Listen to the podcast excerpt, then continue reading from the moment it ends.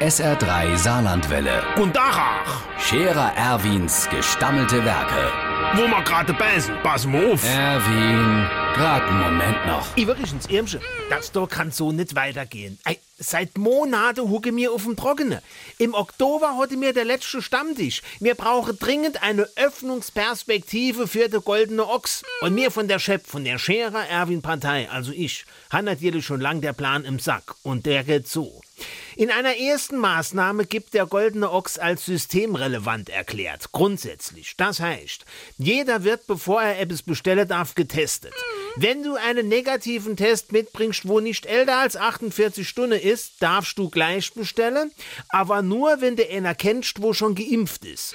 In einem nächsten Schritt kriegt jeder, wo getestet und geimpft ist, zwei Bier und ein Kotzer vom Staat bezahlt und kann sich im Nebenzimmer die Haare schneiden lassen. Wenn du dort drauf warten musst, gibt's ein Überbrückungsbier vom Gesundheitssparen. Wer dann mit geschnietener Haar, geimpft und getestet an die Tee kommt, darf noch eine weitere Person aus einem anderen Haushalt zum Bier entladen, vorausgesetzt, der war vorher bei der Fußpflege. Und der kriegt dann pro Person zwei weitere Willis vom Staat. Wenn dann die Ingredienzzahl mitspielt und in ungerade Woche durch zwei teilbar ist, dann können wir im Laufe des Sommers eine Herdenalkoholisierung erreichen.